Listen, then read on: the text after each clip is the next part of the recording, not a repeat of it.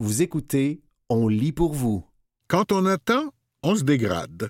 Un texte de Marie-Claude Malbeuf paru le 3 janvier 2024 dans la presse. Rallumer ses neurones pour chasser la dépression. Le Québec est l'une des rares provinces canadiennes à offrir gratuitement un traitement de pointe contre la dépression résistante, la stimulation magnétique transcrânienne. Une infirmière raconte comment elle est sortie du désespoir, a repris le travail et réussi sa maîtrise grâce à cette thérapie de plus en plus accessible en région avec l'aide du centre hospitalier de l'Université de Montréal. Dans le téléphone de Camille Hayden-Dubé, un album photo bien spécial gonfle depuis quatre ans. Parce qu'elle ne se lasse pas d'y immortaliser le ciel, elle l'a baptisé bleu. La première fois, c'était le printemps. J'ai regardé le ciel et pouf, j'ai compris que la joie était revenue. Je ne voyais pas seulement le bleu, je ressentais le bleu et le bonheur qui l'accompagne. Pendant deux ans, c'est plutôt le noir qui brouillait la vision de la jeune infirmière. Bouleversée par la mort de plusieurs petits patients, par un mois de décembre gris et froid, Camille avait sombré dans une dépression indélogeable. Je devais rester en vie pour mes chats et mon chien. Mais à l'été 2018, j'avais atteint le tréfonds, confie la Montréalaise de 31 ans. Un traitement de pointe l'a finalement délivré du désespoir, la stimulation magnétique transcrânienne qui se déploie peu à peu en région. Jadis rare, elle est désormais accessible de Montréal à Alma, en passant par Rivière-du-Loup, Longueuil, la Mauricie, Québec et bientôt Joliette. Le Québec est l'une des rares provinces à offrir gratuitement ce soin aux dépressifs qu'aucun médicament ne soulage, indique le psychiatre Paul L'Espérance, qui l'a introduit au centre hospitalier de l'Université de Montréal, CHUM, et forme les équipes qui suivent ses traces ailleurs. Chez les grands dépressifs, une région du cortex préfrontal émet souvent un influx nerveux trop faible pour leur permettre de bien contrôler leurs pensées et leurs émotions négatives. Dans une petite salle du CHUM, Camille s'est assise quelques dizaines de fois sous une bobine électromagnétique capable d'amplifier l'activité de cette zone sans lui envoyer de choc douloureux. Sur les images cérébrales des personnes en dépression, la même région apparaît souvent sombre, comme si elle s'était éteinte. La stimulation la rallume. En un mois, Camille entrait ainsi en rémission. Les biais négatifs face à l'environnement diminuent en quelques jours, ce qui a un impact très concret et cumulatif sur leur sommeil, leur attention et leur humeur, dit le docteur Paul L'Espérance. Mais ça ne marche pas pour les gens qui ont le mal de vivre depuis qu'ils sont tout petits, parce que les mécanismes en jeu sont différents. En solo de 2001 à 2010, puis en clinique, le docteur L'Espérance a traité quelques centaines de patients de cette manière, dont plusieurs étaient hospitalisés ou suicidaires. Au moins la moitié était encore en rémission un an après leur dernier traitement. 30 proportion des cas de dépression qui résistent au traitement. Certains ont rechuté plus tard, mais la majorité a pu rebondir de nouveau grâce au même protocole ou à une variante. Retourner travailler et étudier. Cinq mois après sa première séance, Camille a pu retourner au travail puis mémoriser des milliers d'informations pointues pour faire sa maîtrise, apprendre à diagnostiquer des maladies et rédiger des ordonnances. Avant, j'étais épuisé physiquement et mentalement après avoir lu une nouvelle de cent mots. Mon cerveau avait complètement lâché. Perdre ainsi leurs facultés gardent souvent les grands dépressifs coincés dans une ornière. Malgré leurs souhaits et leurs efforts, leurs cellules nerveuses ne collaborent pas. Mais après le traitement, j'ai enfin réussi à mettre en place les stratégies apprises avec ma psychologue, se réjouit Camille. Adopter de bonnes habitudes, aller vers les autres et faire de la psychothérapie aide à garder saines les connexions cérébrales fraîchement rétablies par la stimulation, souligne le docteur L'Espérance. Mais certains patients ne tolèrent plus le stress et ne pourront pas retourner au travail, dit-il, car, peu importe l'approche, chasser la dépression se révèle ardu si elle est ancrée depuis plusieurs années. Treize fois plus de séances remboursées. Depuis des décennies, les dépressifs que rien d'autre ne soulage reçoivent parfois, sous anesthésie générale, des électrochocs qui réduisent les idées noires chez plus de la moitié d'entre eux. Les chocs provoquent cependant des convulsions qui affectent le cerveau entier et perturbent la mémoire de façon temporaire dans la majorité des cas. Les antidépresseurs peuvent, quant à eux, avoir des effets néfastes sur la santé physique quand ils conduisent au surpoids. En plus de pouvoir nuire à la vie sexuelle, causer de la somnolence, de l'agitation, des troubles cognitifs, etc., trouver le bon peut prendre des mois. En Angleterre, la stimulation magnétique transcrânienne est ainsi devenue l'option numéro un pour soigner la dépression chez les femmes enceintes. Peut-être qu'un jour, un patient pourrait la demander après avoir essayé un seul antidépresseur, espère le docteur Paul L'Espérance. En 2022, la Régie de l'assurance maladie du Québec a remboursé 13 fois plus de séances de stimulation qu'en 2013, révèlent les données obtenues par la presse. Mais cela ne suffit pas encore pour répondre à la demande. Quelques dizaines de milliers de Québécois souffre de dépression hyper résistante, calcule en effet le docteur L'Espérance. Or, en 2022, seulement 425 d'entre eux ont eu accès à la stimulation transcrânienne.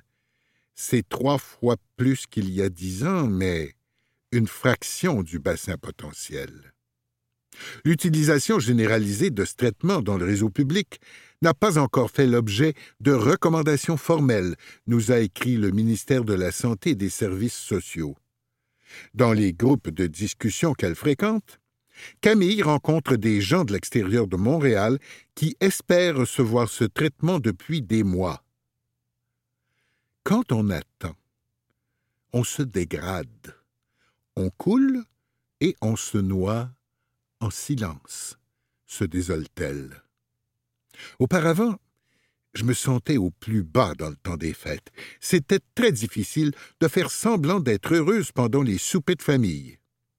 Ce Noël, enfin, Camille n'a pas eu à jouer la comédie. Une autre percée. Depuis deux ans, le CHUM dispose d'un appareil de stimulation magnétique transcrânienne, SMT, profonde, encore unique au Québec. Des casques permettent de cibler un plus grand volume de neurones et d'atteindre des zones plus lointaines et anciennes du cortex, importantes dans la gestion des émotions. Le docteur Paul L'Espérance s'en sert déjà pour soigner le trouble obsessionnel compulsif résistant. Pour l'instant, précise-t-il, les régions cérébrales impliquées dans les troubles anxieux demeurent inaccessibles. Mais si les recherches sont concluantes, d'autres troubles psychiatriques ou neurologiques pourraient un jour être traités avec la STM traditionnelle ou profonde. Certaines cliniques commencent par ailleurs à utiliser l'imagerie médicale afin de personnaliser la stimulation selon l'anatomie et l'activité particulière du cerveau de chacun. Dans dix ans, avec de meilleurs marqueurs, avance le docteur L'Espérance, on aura peut-être de bonnes améliorations chez 70% à 75% des patients. C'était Quand on attend, on se dégrade, un texte de Marie-Claude Malbeuf paru le 3 janvier 2024 dans la presse.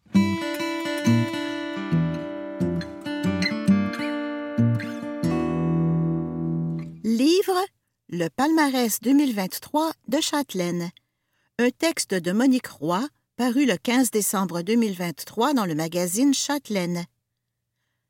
Retour sur quatre livres incontournables de 2023 de notre section littéraire Le choix Châtelaine. 1. Trust d'Hernan Diaz, un livre déconcertant. Traduit par Nicolas Richard, édition de l'Olivier, 394 pages. Avec Trust, Hernan Diaz revisite Wall Street, berceau de la finance à l'heure du crash de 1929. Divisé en quatre parties étroitement liées, cette mise en abîme multiple est un fascinant tour de force. Voilà un roman pour le moins déstabilisant. La première des quatre parties qui le composent est un roman d'une centaine de pages. La seconde, une biographie écrite en réponse à ce roman. Et ces deux parties constituent, en quelque sorte, le matériel de base pour la suite étonnante de Trust. Obligation, roman signé Harold Vanner, raconte de façon peu flatteuse la vie d'un manière de la finance, Benjamin Rask, et de son épouse Helen. À sa parution en 1937, le tout New York se précipite sur le livre, curieux d'en apprendre davantage sur ce discret financier ayant bénéficié de la débandade de la bourse lors du crash de 1929, amassant des millions alors que les autres frôlaient l'abîme. Or, un certain Andrew Bevel, riche financier new-yorkais, est convaincu que pour créer le personnage de Rask, Vanner s'est inspiré de lui. Il croit également reconnaître dans Helen et dans son destin tragique sa femme Mildred. Il entend donc ne pas en rester là et écrit Ma vie, son autobiographie, en réponse à la fiction de Vanner. C'est la seconde partie de Trust. Il veut aussi rétablir les faits à propos de Mildred, son épouse décédée, s'amuse. Citation des rumeurs m'ont entouré la plus grande partie de ma vie, note-t-il, insistant sur le besoin d'aborder et de réfuter certaines de ces fictions. Fin de citation. La section intitulée Un mémoire, virgule, remémoré, fait un saut dans le temps. Des années après la mort d'Andrew Bevel, son somptueux manoir de la 87e rue à New York est transformé en musée joyau culturel que la célèbre écrivaine Ida Partenza n'a jamais eu envie de visiter.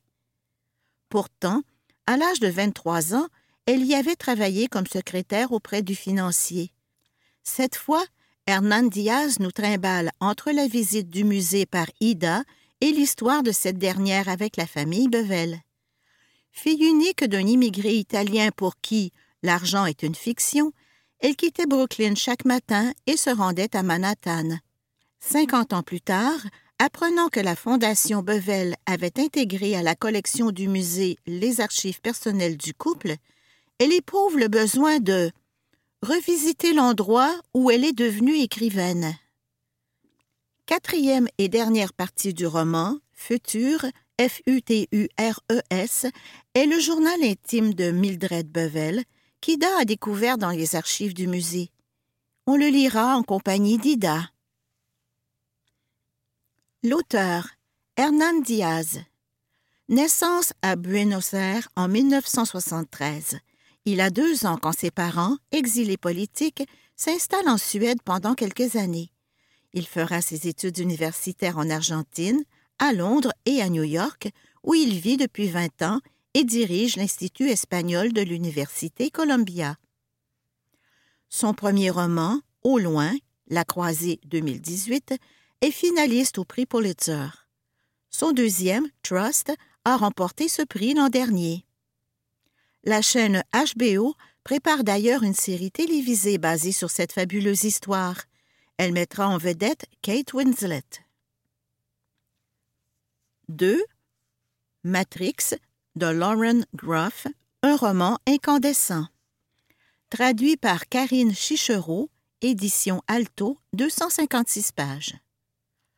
Dans une optique résolument féministe, l'américaine Lauren Groff réinvente la vie et l'œuvre de Marie de France, citation, bâtarde de sang royal, fin de citation, première poète française du XIIe siècle, nonne et abbesse. Incandescent. Elle sort de la forêt seule sur son cheval. Citation Âgée de 17 ans, dans la froide bruine de mars, Marie qui vient de France. Fin de citation. Elle est grande. Citation Une jeune géante, nulle beauté, seule une intelligence et une passion indomptables. Fin de citation. Elle est sans compagnie. Cécile, citation, amante, sœur, servante, fin de citation, a refusé de la suivre. Bâtarde née d'un viol, demi-sœur illégitime du monarque Henri II Plantagenet, Marie sera chassée de la cour par l'épouse du roi, la reine Aliénor d'Aquitaine. Celle-ci lui imposera de diriger une abbaye royale moribonde où la famine menace la communauté religieuse qui y réside et où, citation, elle va s'enterrer vivante. Fin de citation. Déchirée par cet exil si loin de la reine qu'elle aime depuis l'enfance, elle écrit des poèmes, dans le beau français musical de la cour. L'impérieuse Aliénor ne répondra pas. Amère mais non défaite, Marie, citation, va rester dans cet endroit maudit et tirer le meilleur parti de la vie qui lui est échue. Et pendant cinquante ans, elle fera de cette abbaye un lieu de pouvoir au féminin. Sans renoncer aux prières rythmant les jours et les nuits, Marie décèle vite les forces et faiblesses des religieuses dont elle partage désormais la vie contre son gré. Et avec chacune d'elles se lance vers leur but commun, l'autosuffisance. Ensemble, elles redressent les finances de l'abbaye, cultivent les terres, élèvent des animaux de ferme. Marie et ses sœurs de prière veillent aussi à construire un labyrinthe, protection contre les hommes qui rôdent, comme le lui a conseillé la Vierge au cours d'une de ses visions fréquentes. Sa foi s'épanouit, sans exclure les passions humaines ni le désir brûlant qui la taraudera souvent fois. Dans un grand élan inspiré, l'écrivaine Lauren Groff signe une utopie féministe se déroulant au XIIe siècle où se côtoient violence, sensualité et mysticisme, et dont les grands principes résonnent encore aujourd'hui. L'autrice, Lauren Groff, elle est née en 1978 dans l'État de New York. Dès son premier roman, Les monstres de Templeton, 2008 chez Plomb, elle devient une abonnée de la liste des best-sellers du quotidien The New York Times. C'est avec le troisième, Les Furies, publié en français pour la première fois en 2017 à l'Olivier, impitoyable dissection d'un mariage, que son talent explose. Barack Obama, séduit par cet ouvrage, enverra un mot à l'écrivaine pour la féliciter. Quant à son recueil de nouvelles, Floride 2019 à l'Olivier, il est sélectionné pour le National Book Award, l'un des prix littéraires les plus prestigieux aux États-Unis. Lauren Groff vit à Gainesville, en Floride. Dans une récente entrevue, elle confiait s'être intéressée au personnage de Marie de France, se sentant incapable de puiser son inspiration dans le climat social de son pays, particulièrement celui de son État. Vous écoutez Livre Le palmarès 2023 de Châtelaine, un texte de Monique Roy, paru le 15 décembre 2023 dans le magazine Châtelaine. 3. La faille de Franck Tillier, un polar à dévorer. Édition Fleuve Noir, 504 pages.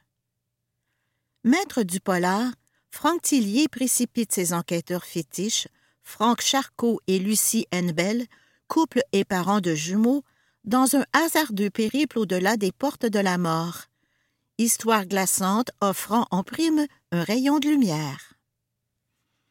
Ce soir-là, en banlieue de Paris, le nécrophile que poursuit le commandant Charcot blesse gravement une policière en tentant de s'échapper. Coincé, il finit par se jeter devant un train. Il meurt sur le coup. Bertrand Fermont avait torturé, puis assassiner une femme pour ensuite se servir de son cadavre comme objet sexuel. Charcot fulmine. Il jure qu'il trouvera l'identité et vengera la mémoire de cette femme dont le corps a été ainsi profané. Celle-ci était porteuse d'un fémur greffé depuis peu, et cet os sera le fil rouge qui conduira Charcot, son adjointe Lucie et leur petite équipe dans un univers hallucinant dont ils ne soupçonnaient même pas l'existence. Découverte de plus en plus glauque, morts qui se multiplient, personnages insolites sur fond de réseaux sociaux inflammables. L'enquête les plonge dans un univers où dons d'organes, acharnement thérapeutique, aide médicale à mourir, essais cliniques débridés deviennent, entre les mains d'apprentis sorciers, autant d'expériences mortifères. Et Charcot n'en sortira pas indemne. Ses recherches le mènent à la faille, une boîte de nuit apparemment sans histoire, offrant à sa clientèle des frissons d'horreur contrôlés. Le commandant s'y rend incognito pour y passer une soirée. Sur place, il descend au sous-sol, espace de frayeur extrême, où il accepte, non sans risque, de suivre de louches individus qui le conduiront à un laboratoire où opèrent des cerveaux diaboliques. Ce qu'il y voit dépasse l'entendement. Longtemps, l'inspecteur pourtant aguerri sera hanté par les gestes dégradants dont il sera témoin.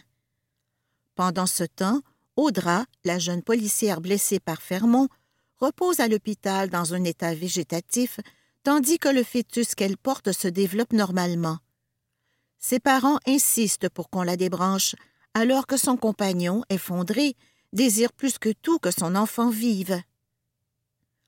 Enjeux de société et sentiments s'affrontent sans pitié. Citation La mort du cerveau signifie-t-elle la disparition totale de l'être? Fin de citation demande l'auteur dans cette triste danse qu'il dédie à toutes les mamans. L'auteur Franck Tillier. Né en Haute-Savoie en 1973, il a grandi dans le nord de la France, où il vit toujours avec sa femme et leurs deux enfants, les piliers de sa vie. Ingénieur en informatique, il a délaissé sa profession il y a plusieurs années pour se consacrer à l'écriture. Après plus d'une cinquantaine de livres et scénarios pour la télévision et la BD, il est devenu l'un des chefs de file du polar en France. Ses écrits se sont vendus à 9 millions d'exemplaires et ont été traduits en plusieurs langues. Au cours des dernières années, le travail de Franck Tillier a été récompensé par de nombreux prix littéraires, dont le prix des lecteurs Quai du Polar, le prix SNCF du Polar français et le prix Sans d'encre des lycéens. 4. Mise en forme de Michela Nicole, un récit sensible et dérangeant. Édition Cheval Doux, 172 pages. Jusqu'à quel point les femmes doivent-elles tolérer la douleur? C'est ce que demande Michela Nicole dans cet essai récit autobiographique qui explore le rapport des femmes à leur corps tout en écorchant l'industrie de la mise en forme. Une jeune femme se trouve désemparée après une rupture, citation, un événement barbare mais d'une implacable banalité. Fin de citation. Elle s'enferme alors dans la chambre d'une connaissance qui lui a laissé son appartement et commence à s'entraîner comme une forcenée. Seule cette activité lui permet de surnager dans ce citation gouffre vertigineux et de garder la maîtrise sur son corps à défaut de pouvoir surmonter ses émotions. Les influenceuses qui jouent aux entraîneuses deviennent ses alliés sur les chaînes YouTube. Citation Les vidéos que je consomme sont ponctuées d'interventions favorisant l'empathie envers mon corps, mes capacités, écrit-elle. Même si elle précise J'ai écouté l'institutrice me sommer d'aimer la brûlure. Me rappelant Marguerite Porrette sur le bûcher, j'ai jaune. Est-ce que la brûlure était mon amie? Fin de citation. Plus tôt, la narratrice, ce jeu assumé, nous avait conviés à l'Espace Go, théâtre féministe de Montréal. On assistait avec elle à la pièce Les Marguerites, qui présente Marguerite Porrette, religieuse du XIIIe siècle, autrice d'un essai théologique jugé hérétique et brûlée vive en 1310 à Paris après un long procès. Mais quel lien avec l'industrie lucrative du fitness? Michela Nicole nous le dit d'emblée dans l'introduction de son récit, émaillé de données étoffées. Citation Je me suis levée un matin avec l'intuition que la violence et la beauté en étaient venues à définir à parts égales ce que j'appelais la féminité. Fin de citation. Les questions fusent. Pourquoi cette quête obsessive du corps filiforme, sculpté, parfait? Pour qui? La narratrice-autrice se demande même, citation, quel rôle jouaient mes mortes, les femmes assassinées et disparues qui habitent mes romans? Fin de citation. Et les autres si nombreuses peuplant les rubriques des faits divers. Entre le nouvel amant et les souvenirs de l'ex, elle, citation, erre sans langage, comme si elle était toujours en suspens. Fin de citation.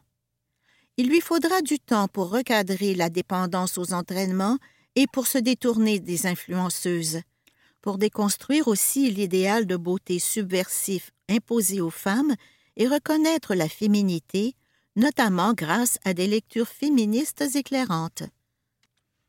Michaela Nicole signe ici un récit sensible porté par un grand souffle, un essai brillant qui s'appuie sur une recherche fouillée et qui radiographie les mille et une embûches piégeant les femmes.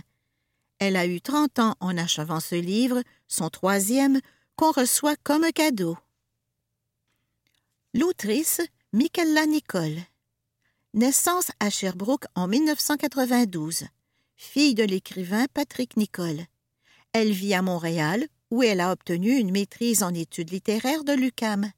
Elle travaille comme formatrice en français langue seconde en milieu de travail. Son premier roman, Les filles bleues de l'été, Cheval doux 2014, l'histoire de deux jeunes amis portés par une plume soignée, a retenu l'attention. Publié en France aux éditions Nouvelle Attila en 2022, il a reçu en novembre dernier le prix Voltaire remis chaque année à une œuvre qui fait preuve de courage dans la défense de la liberté. Sans conteste, Mise en forme confirme la jeune autrice comme une voix forte au sein du monde littéraire québécois. C'était Livre Le palmarès 2023 de Châtelaine, un texte de Monique Roy paru le 15 décembre 2023 dans le magazine Châtelaine.